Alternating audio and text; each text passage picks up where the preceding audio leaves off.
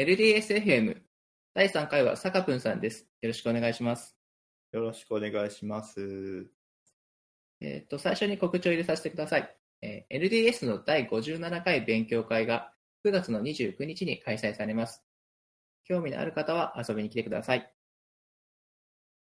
はい。ということでですね、えー LDS の第57回勉強会が、えー9月に予定されているようです。はい。まあ、時間が合えば、ん今回も僕は絶対に参加しようと思います。まあ、僕は NDSM FM に出る中では、こう、新潟に住んでるぜとして、はい。そうですね。多分、収録される方結構、東京の方とか多くなりそうな感じありませんか？そうですね、あの、半々くらいかな、今のところは。うんうんうんうん。一応声はかけてるんですけど、実際に、えっ、と、やってくれるよっていう人が、向こうの人が多かったりはしますね。うんうんうん。あ、そうですね。自己紹介お願いします。はい、えっと、坂ぷんと申します。えっと、新潟出身で、えっと、もう、新潟生まれで、新潟育ちで、新潟に就職していて、あの、1ヶ月以上新潟で暮らしたことがない、えーウェブエンジニアをやっています。1ヶ月以上新潟で暮らしたことがない？新潟以外以外で暮らしたことがないですね。だからもうどあ、そうなんすですね。そうなんですよね。大学も、あの、新潟大学はい。とかだったので、もう全然、東京に住んだこと、東京というか、他の土地に住んだことがないっていう。ああ、そうなんですね。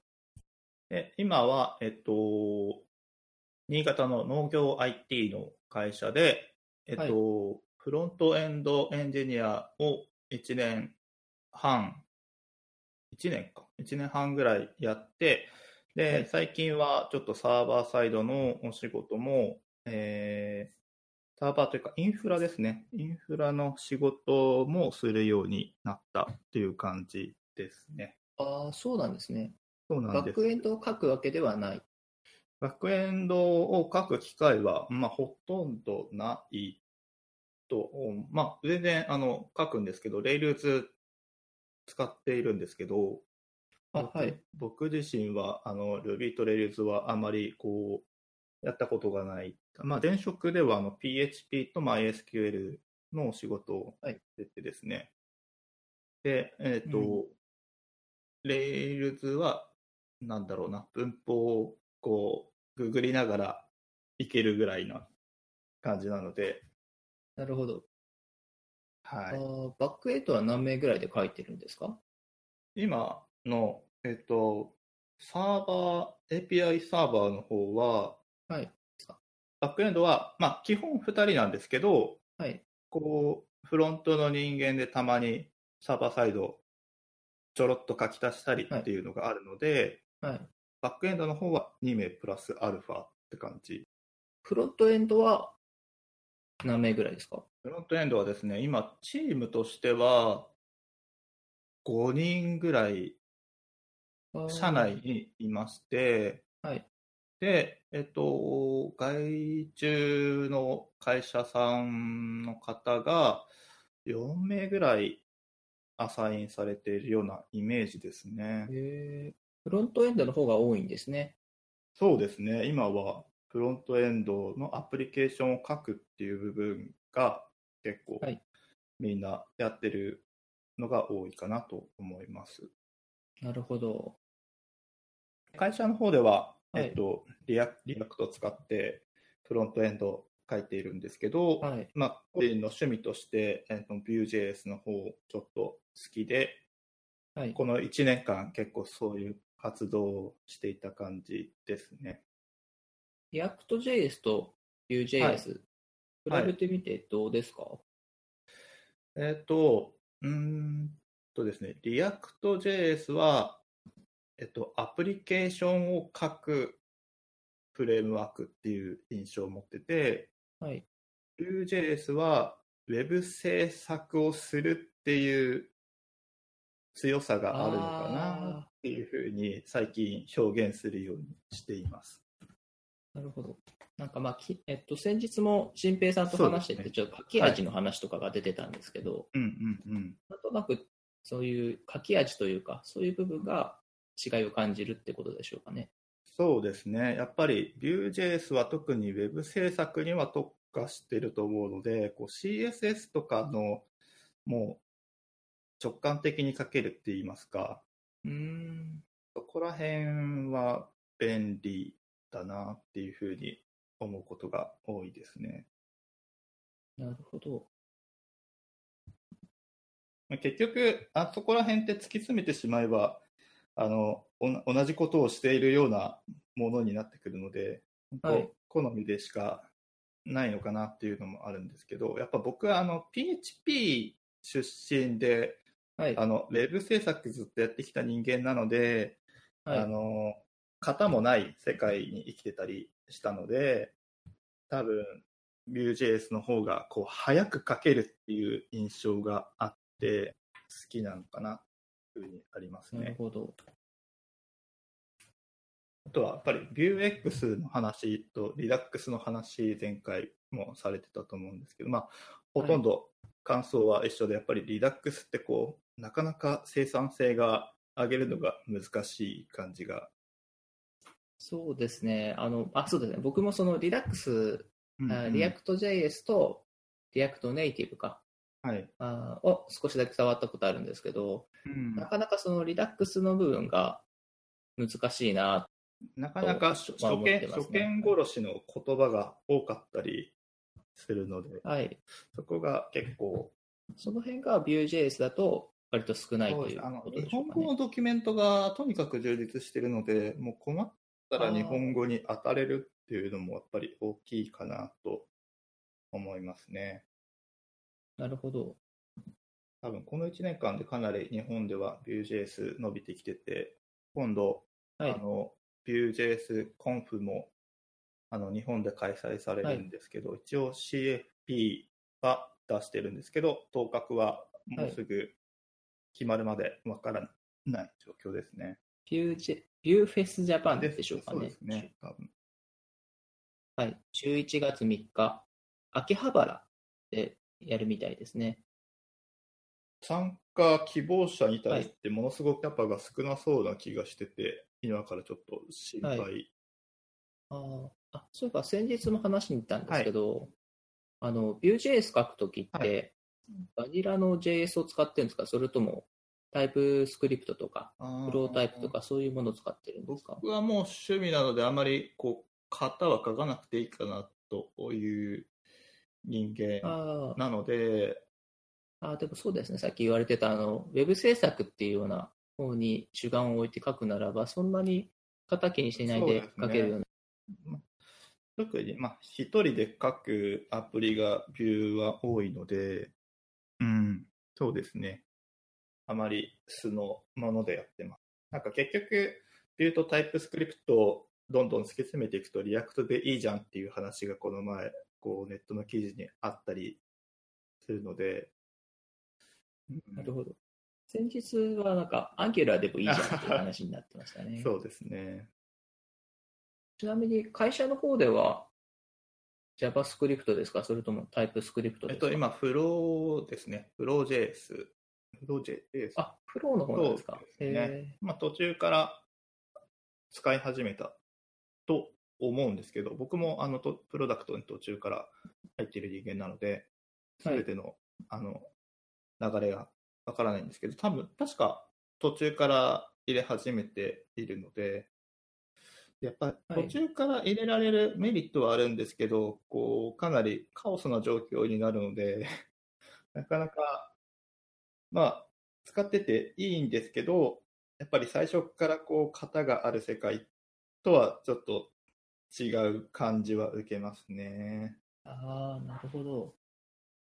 まあ、便利にはなるけど、そえー生産性がそこまで上がるかって言われると微妙なって感じですかね。う。なんて言うんですかね。もうあるコードの中では別に書かなくてもいいので、はいだ。から、ああ、そうですね。うん、結構、まあ、だいぶ今はフロー入ってるコードの方が多くなってきて、4分の3ぐらいは多分入ってると思うんですけど、それでもまだ結構はいそれが適用されてないコードも結構あるので、なかなかそういうコードのメンテナンスをすることも結構あったりして、うんこうももやっとすることがたまにあるって感じですかね。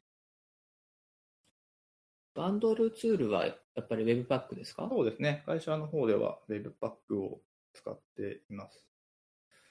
あまり僕、バンドラーとか詳しくないフロントエンドの人間なんですけど、基本的にはもうあるものに、あの乗っかって開発をしている感じはするので、あまりこう、そこにこだわらないようにしてます。多分、あえて、あえてそういうものを自分で突き進んで開拓するっていうことは、やっぱりしないようにしてますね、多分。なるほど。じゃあちょっとあの、ポッドキャストの話はい、そうですね。しましょうかポッド。キャスト、いいですね。あの、ちなみに今回は、あの、えっ、と、何でしたっけ？えっ、と、 Dropbox の Paper あーという、えーサービスを紹介してもらって、さかぷんさんと僕二人で、えーちょっとずつ書きながら進めている感じです、ね。はい。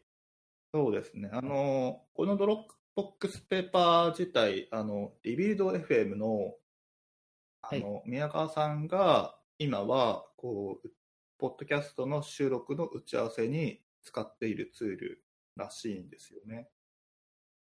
で、最初の方は、あの、GitHub のイシューとかで、こう、管理されていたみたいなんですけど、こう、いつ誰が追加したとかがすぐにリアルタイムに見れたりとかする。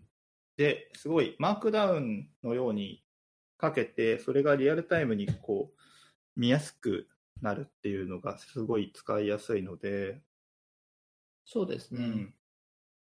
トップベボックスペーパーいいですね。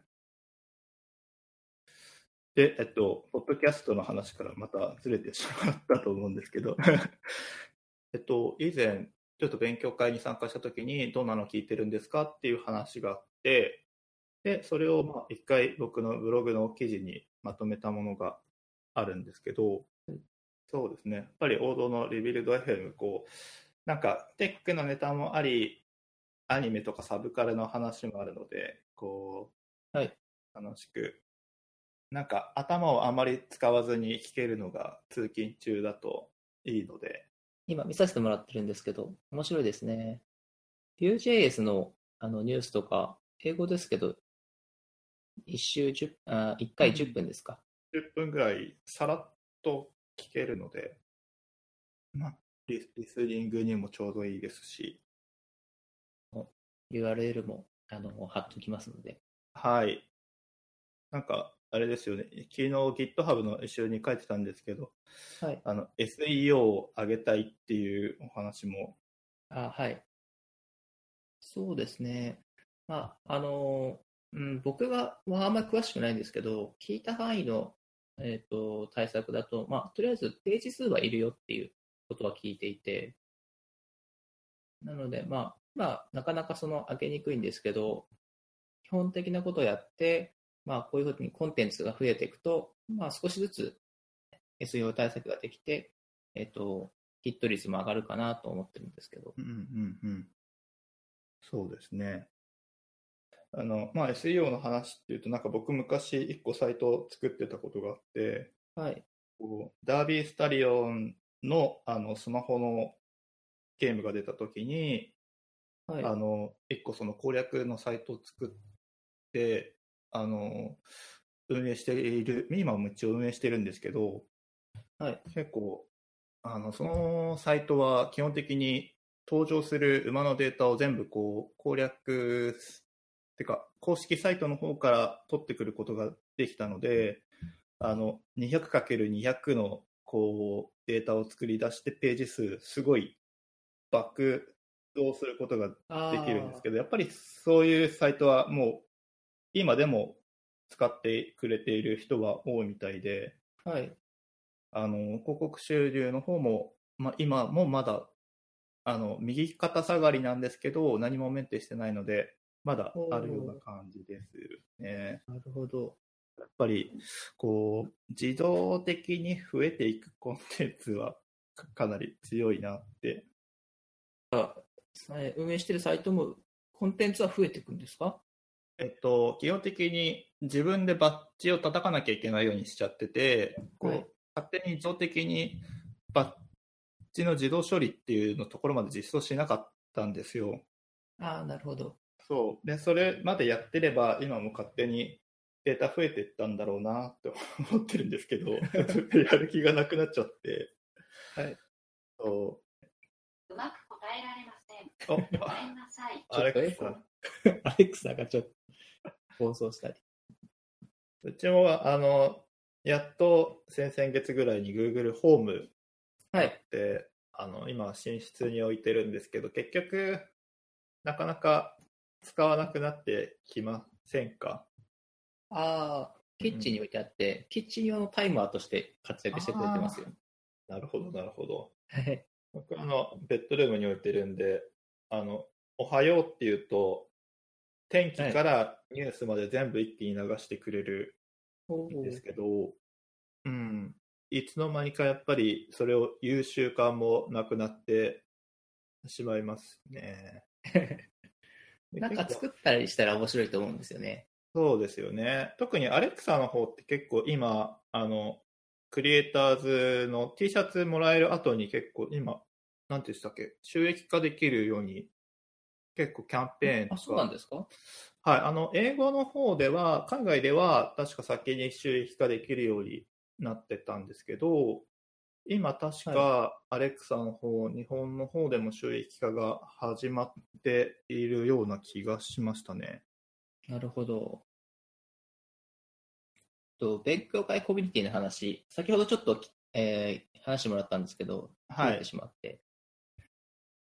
いや、あの、ビューとララベル、まあ僕結構こう、ビュー推しで今年行くっていうふうに決めてたので、はい。もうビューを新潟でもこう広めていきたいなっていうことから、はいあの、あの、ビューとララベルで勉強会をやってみようと思って、えっと、はい何月かな ?3 月ぐらいに1回と第2回を5月ぐらいに。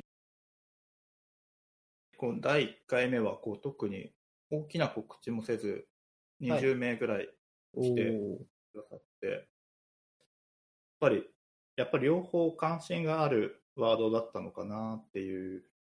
あ僕、あんまり詳しくないですけど、はい。ララベルも、えっ、と、人気のあるプロダクトなんですか？そうですね。あの、PHP であの使われるフレームワークとしては、あの、はい今、PHP の中では一番人気があるフレームワークだと思います。なるほど。新しく、新しくプロジェクトを始めるんだったら、ララベルを採用されるっていう方が多分多いのかな？となるほど思いますけど。あの、ララベルとうん。ビューは一緒に使わなくてもいいですよね。使わなくても全然大丈夫です。あーひょっとしたら分けた方が良かったかもしれないですね。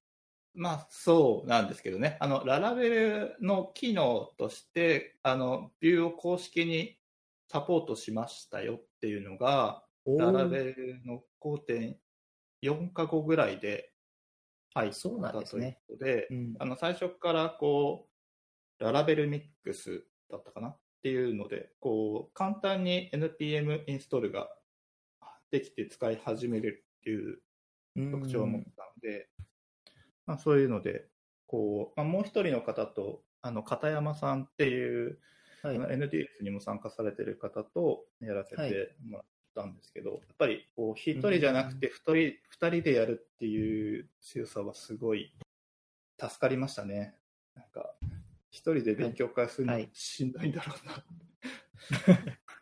はい、やっぱり一人は辛いと思いますね。そうだまあ、シビックさんの凄さが、こう、ひしひしと そうですね。うん。あの、ディクタブさんは今、Go 推しって感じ。はい、そうですすね。うちの会社が Go を書いてるっていうのもあるんですけど、まあ、入った理由も、あの Go が書けるからだったんですけど、やっぱり、すごく使いやすいなっていうふうに、Go ちょっと触って、この前ちょっと一個はい。自分の趣味で書いてみたんですけど、やっぱり、なんか全てに型がある世界っていうのは、あの、まあ、はい。JS のフローくらいから、あの、 React くらいからしか型って触ったことなかったんですけど、ああいう言語で型があるの、非常になんか楽な世界を使えたので、よかったなっていう。はい。そうですね。Go 言語、あの、コンパイル型の言語じゃないですか。はい。PHP とか JavaScript とかって、そのコンパイルはないと思うんですけど、うんうんこうなんだろう、移行するというか、Go 言語触ってみる、えっ、と、見た感じで、違和感とかなかったですか？うん、なんか結局、 React とか Webpack 入ってるとコンパイルしてるようなもんなので、ああ、確かに。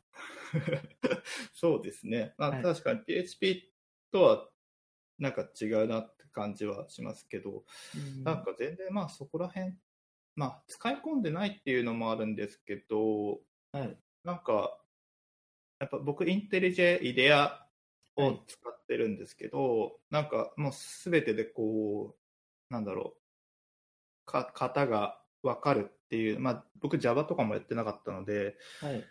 あの、そういう経験が、あの、できたのは面白いなと、触りやすいなっていうなるほど。雰囲気を受けて、はいと。ころで、インテリジェイはイデアなんですかね？アイデアなんですかね？ああ、わからないです。うちの会社では全員イデアって呼んでますけどあ、ね。そうですか。なんか、はい。両方の記述見つけちゃって、どっちを呼んでいいかわかんないっていうのがあああ、確かに、あい、そうですよね。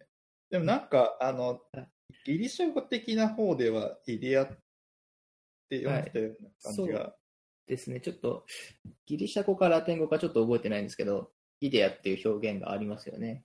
そうですよね。まあ、あのイデアはすごい、はい。もう気に入ってて、あれで、あのデータベースへも接続できるクライアントにもなったり、へで、Docker を立ち上げるのとかにもすごい便利だったりえ。うんって。いう、何でもやっぱりお金払ってる分だけちゃんと作ってくれてる感がすごい。あそうですよね。うんやっぱり開、その、やっぱりいろいろ複雑化してるから、作るの大変だし、うん。すごくお金かかってると、みんな真面目にサポートをしてくれるし、嬉しいですよね。はい。で、あの、そう、Go を使う機会っていうのが、はい。えっと、こう、ね、ラムダ、はい。Amazon のラムダの方で Go がサポートされたじゃないですか。あれ、ちょっと待ってくださいね。僕、AWS 疎くて、ラブダって今、Go サポートしてるんですか？Go サポートしてます。マジっすか？それはちょっと胸が熱いな。だから、基本、あの、バイナリー作って、あの、はい Linux のタイプのバイナリー作って、それをアップロードすれば、普通に読み出せるようになはいってますし、あ、そうなんですね。なんか、前も、あのーラム、え、なんだったかな ?APEX だったかな？ああ、そうですよね。昔はそういうの多分かまさないと。はい。そういうのをかまして、あの、Go の、その、まあ、Go でも何でもいいんですけど、うんバイナリを動かすみたいな、うんラムダで動かすっていうのがあったんですけど、うん。今はもう標準で1点抜系のサポート。されているので、普通に作っておけば使えるあ、なるほど状な。況で。ですもそうですよね。もともともなんか単純になんか、なんだろう、Linux のサーバーにファイルをポンと置いたら、それが特定のタイミングで実行されるみたいな仕組みだったような気がするんで、そうですね。まあできますよね。はい。で、まあ、そのラムダをかける言語っていうのを、やっぱり自分としては使っていきたいなって思うと、はい。あの、Node.js か Python か Go っていうのが僕の中での選択肢になってきて、で、結局 Node.js って、まあ JavaScript 今触る機会が一番多いんですけど、はい。あの、サーバーサイド書くにはちょっと、やっぱり辛いんですよね。非同期はいのあたりがこうデータベースとか使ったりはい。あのスクレーピングしたりするともうどうしても辛いなっていうところがうん思うことがあって、そうですね。なんか、うちの会社も、はいうちは GCP で、クラウドファンクション使ってるんですけど、うん、最近 Python、あの、サポートされたんですね。ああそうなんですね GCP、はいうんはい。クラウドファンクションっていう、あの、ラムダと同じような機能があって、うんあれでもはい確かノード8サポートしてないとかですよあね。そうですね。今回のアップデートでされたのかなああ、そうなんだ。ぐらいなんですけど、うんうん、やっと、やっとされたんで、でもそのタイミングで Python もサポートされて、うんうんうんうん。うちのエンジニアはもう、あの、ノード書きたくない、JavaScript 書きたくないって言って、Python に早々に切り替えてましたね。そうなんですよね。サーバーサイドの方では僕もやっぱりはい。ノードを選択するっていうのは今後もあまりしたくないなと思うんですけど、なるほど。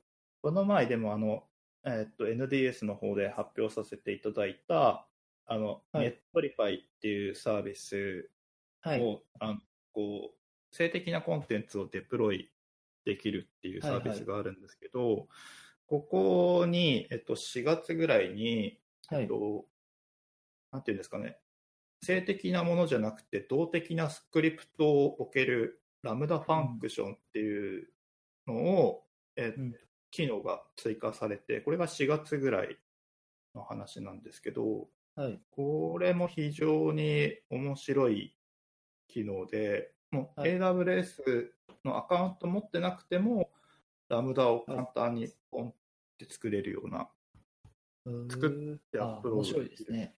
はい、機能なんですよね。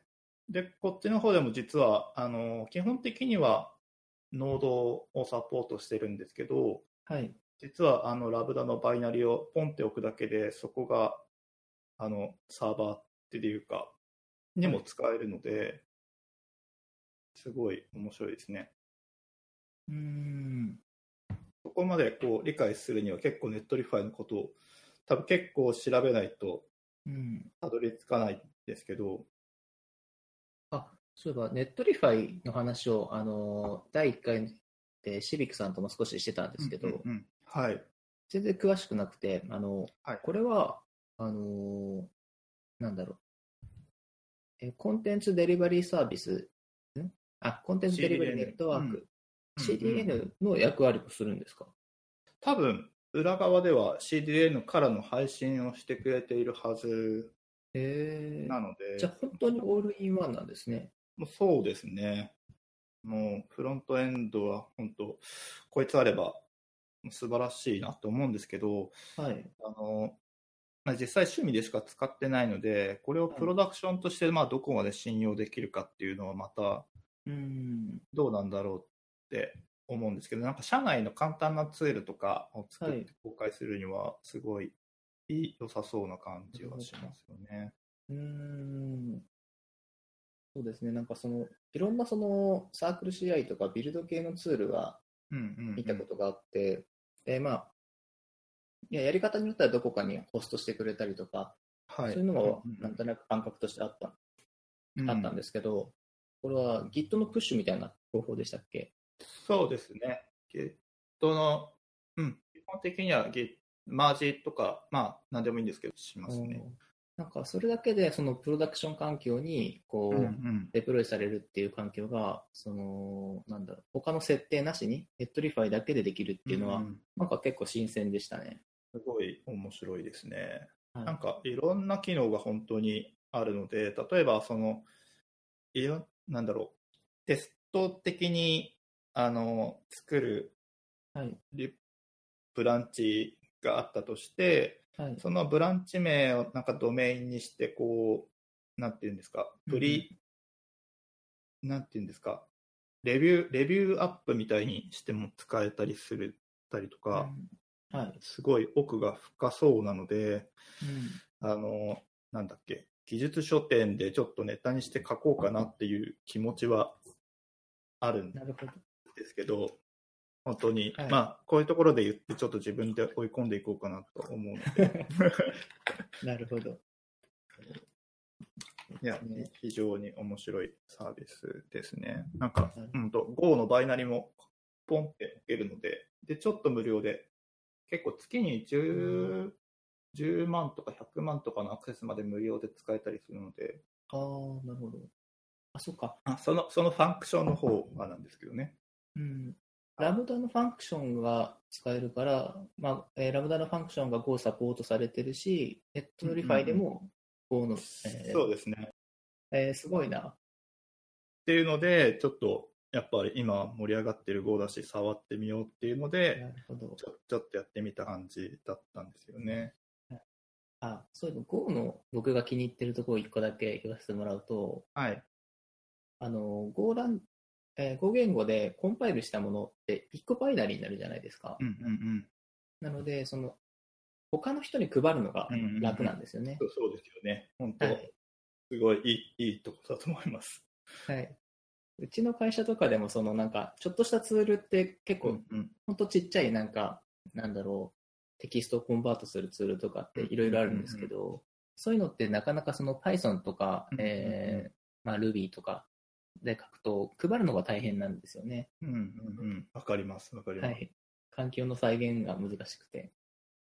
っていうので、そういう意味でも結構、えー、語言語の、えーそうですね、語言語を重宝してますね。うん、そうですね。やっぱ触ってみてそこはすごいはい。面白いなっていうふうに思いましたね。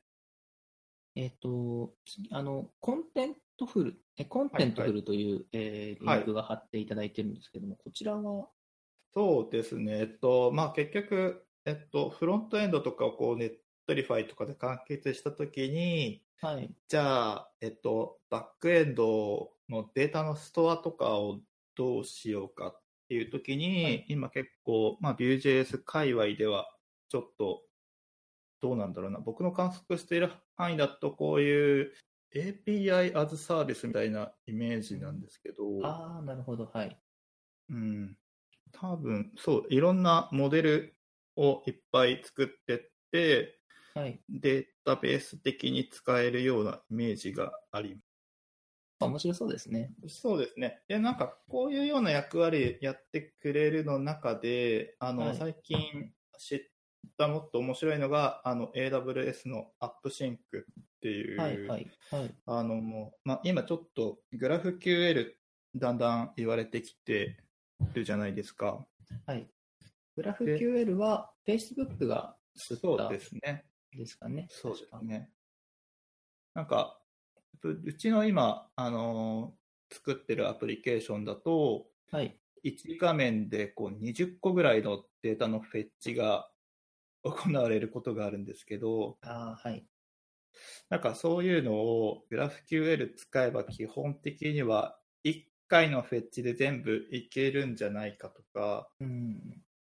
まあちょっと自分の趣味的にこう試してみた中では、こう DynamoDB、はい。AWS の DynamoDB に置いてるデータがもう一瞬で GraphQL にサーバーになるそうなんですね。へっていうえ。のをやってくれるサービスで、なんか非常に面白い。僕今すっかり GCP 派になってるのあで、ーそう。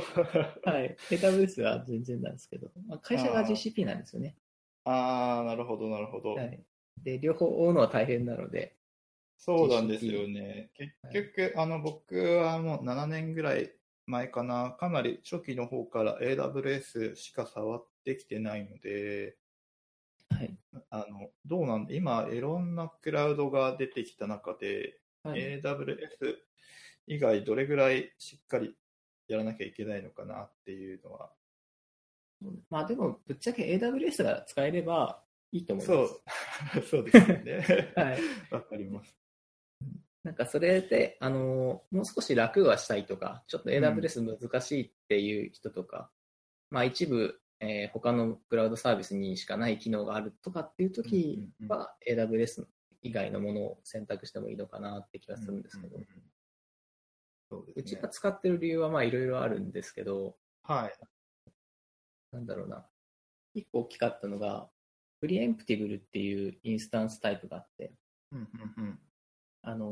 EC2 なんですけど、うんうん。あの AWS で言うと、はい。あの、普通よりもすっごい安い金額でインスタンス1個立ち上げれるんですよ。なるほど。スモールスタートに。いい。はい。なんかその、うち、一瞬だけ起きて、あの、一瞬って言ってもないか、しばらく起きてていいんだけど、あの、うんできるだけ安くて、みたいなインスタンスがたくさん欲しいっていう要件があるんですよ。はいはいはいはい。で、それで AWS と GCP で比較したときに、そのプリエンプティブルがあるから、GCP はすごく安く抑えられるねっていう話になって、なるほど。使ってるここから GCP と。うん。まあ、全然、Google、GCP とは違うんですけど、あの、もう一個、Google アップスクリプトはいはい。で作る Web API はい。が、やっぱり、最近結構聞いたとかでも記事見て、はい。あの、どう、どうなんだろうなって思ってたんですけど、この前ちょうど社内でちょっとチャットのボットを作ろうと思って、まあ、触ってみて、はい。あの、やっぱりこれはいいもんだっていう、あ、ふうにそうなんですか？思ったっていう話が一個あって、はい。えっと、まあ、基本スプレッドシートを開いてから、こう、なんかスクリプト書くみたいな感じで僕はいつも作るようにするんですけど、そんな感じ、イメージがありますね。はい。そうですね。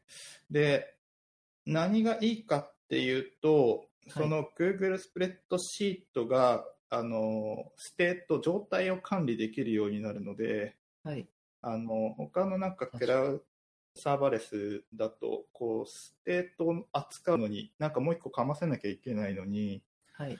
もうなんかそれだけで、えっと、な例えば、この前、昼の毎日の日替わりメニューを抜き取ってチャットに通知してくれるボットっていうのを作ったんですけど、はい。その前日のメニューっていうのをそのシートにどっかにあのはい保存しておけるっていうことが簡単にできてしまって、はい。あーうん、これはすごくいいなと思いつつも、あの、はい全部エディターの方を、あの、基本的にはやっぱり Web の GUI の中で書かなきゃいけなかったり、なんか JavaScript の文法もはい。あのかなり辛い書き方をしなきゃいけないので、まあ、その点だけこう目をつむれば、すごくやっぱりいいなっていうふうに思いましたね。